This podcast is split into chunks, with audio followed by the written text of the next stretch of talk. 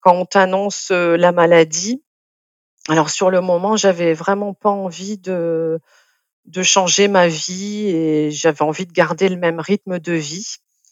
Et finalement, je me suis rendu compte que c'était pas possible et qu'il fallait que je lâche prise, que je mette ma vie entre parenthèses et que je me laisse guider en fait par, heu, bah, par le parcours, par les examens, par, heu, par les différentes opérations et que je me laisse du temps pour, heu, pour récupérer.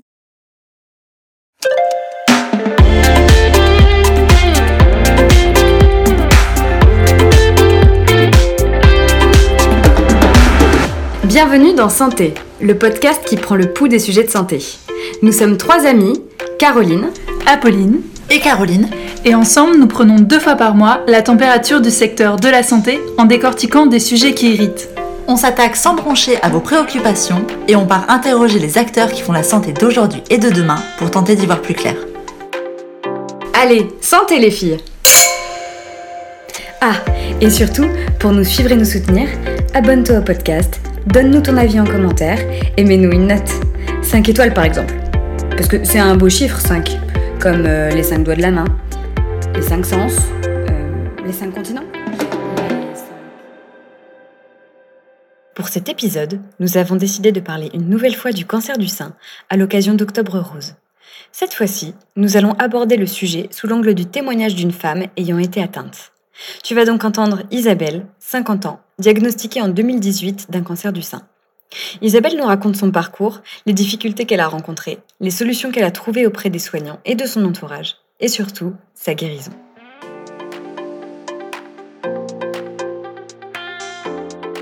Je suis euh, Isabelle, j'ai 50 ans et en fait, euh, on m'a diagnostiqué un cancer du sein gauche de grade 2 il y a tout juste deux ans. C'était en septembre 2018.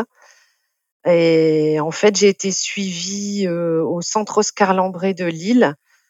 Euh, je suis actuellement pratiquement en fin de parcours avec plutôt un suivi gynéco maintenant tous les tous les quatre mois et un traitement par médicament que je prends pour les cinq prochaines années. Moi, mon parcours, il se résume en plusieurs opérations successives.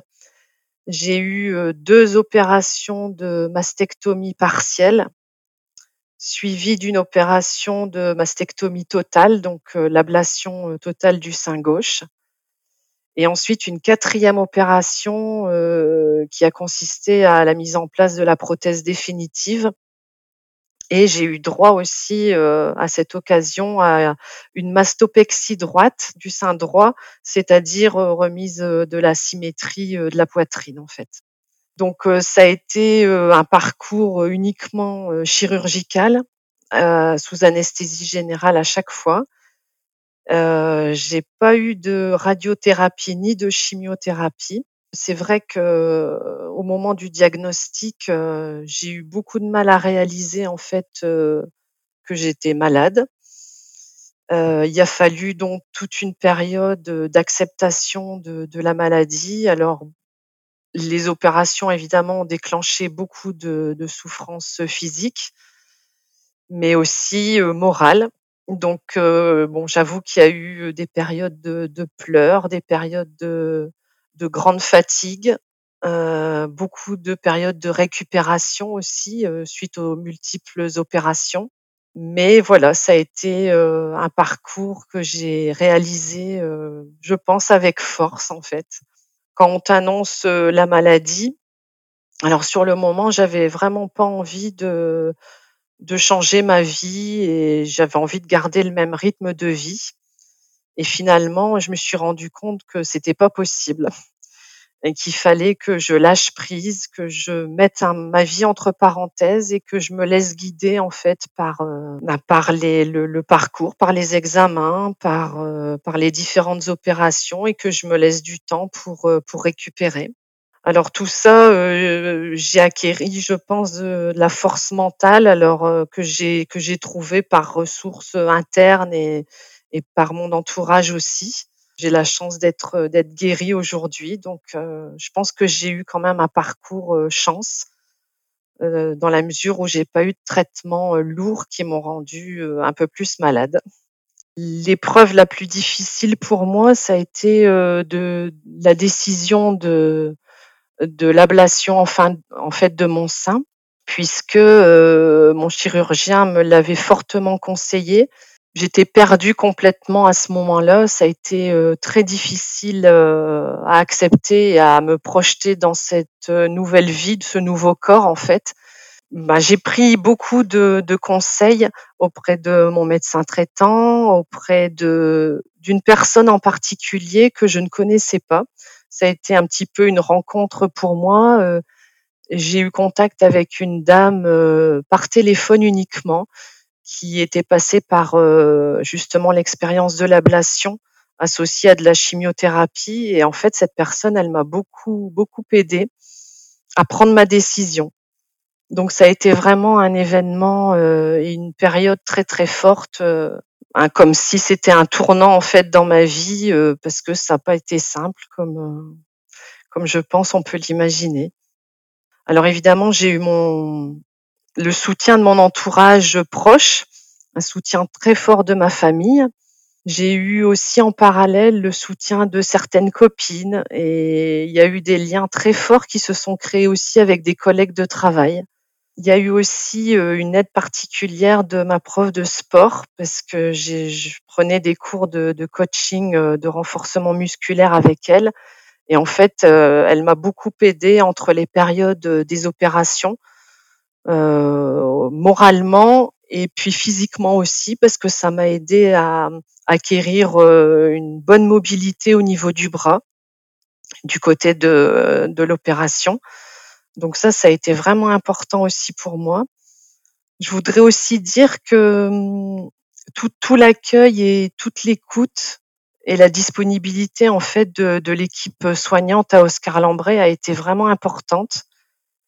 Et puis celle de mon chirurgien aussi, hein, à qui j'ai posé énormément de questions euh, tout au long de mon parcours et qui a pris tout le temps nécessaire euh, pour me répondre.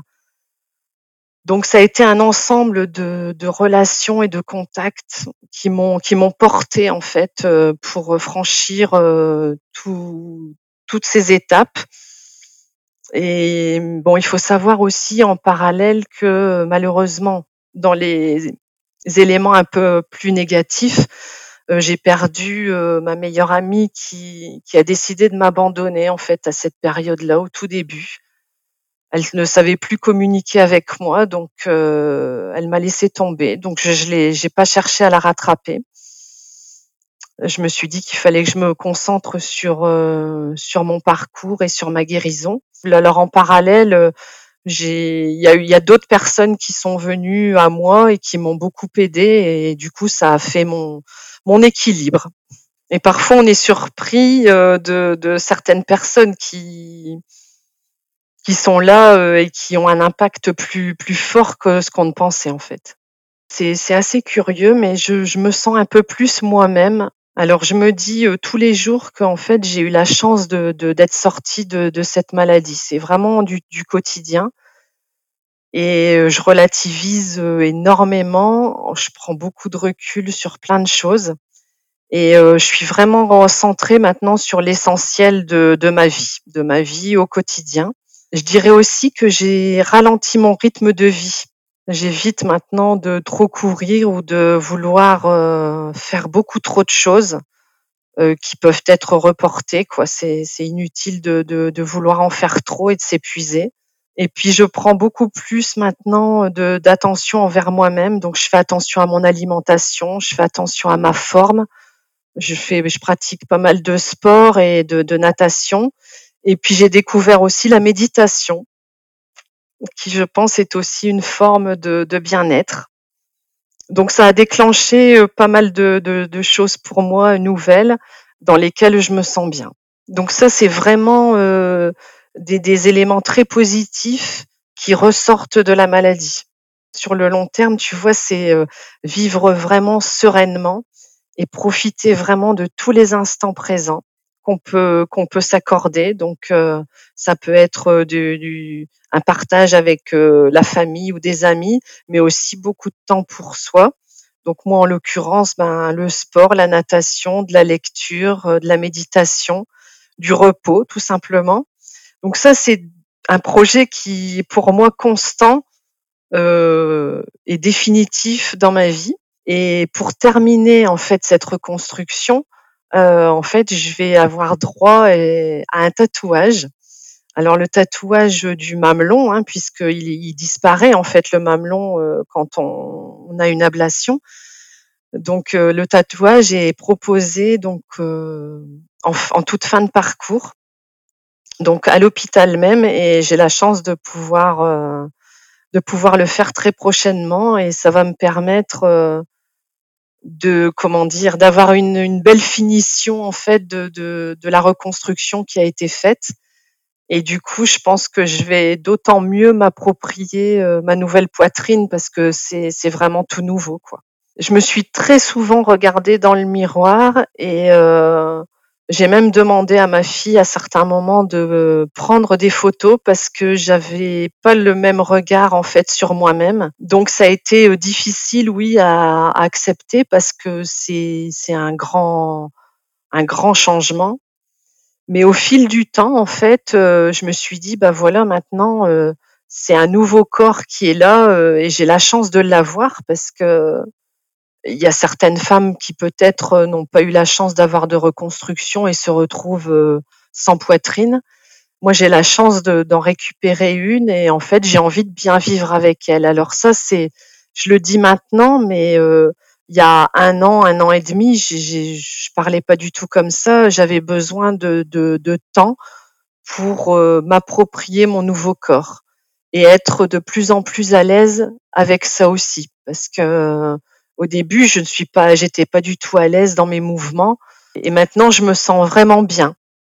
Alors, le message que que je, je voudrais bien faire passer au, à toutes les femmes, c'est le fait de, de, se faire dépister en fait euh, assez tôt, parce que euh, moi, c'est grâce à une, une mammographie euh, qu'on m'a qu'on m'a diagnostiqué le cancer, alors que j'avais vraiment aucun symptôme et aucune douleur. En fait, je me suis jamais sentie malade.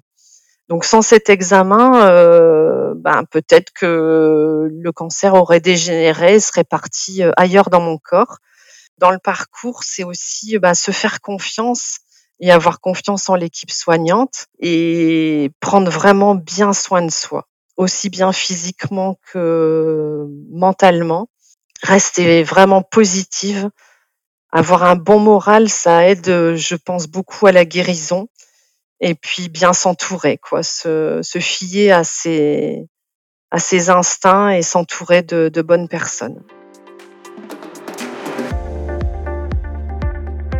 Merci à Isabelle d'avoir partagé avec nous son histoire. Si tu ne l'as pas encore écouté, nous te conseillons le précédent épisode sur le sujet du cancer du sein où nous avons pris l'angle médical en interrogeant Dr Anne Bick, qui est gynécologue obstétricienne. Un grand merci à 10 de pour la musique et à Nathan Maréco pour le son. On te dit à bientôt, car d'ici deux semaines, nous lancerons un nouvel épisode sur la thématique des AVC. On tentera comme d'habitude de t'apporter un maximum de réponses. D'ici là, prends soin de toi et surtout, santé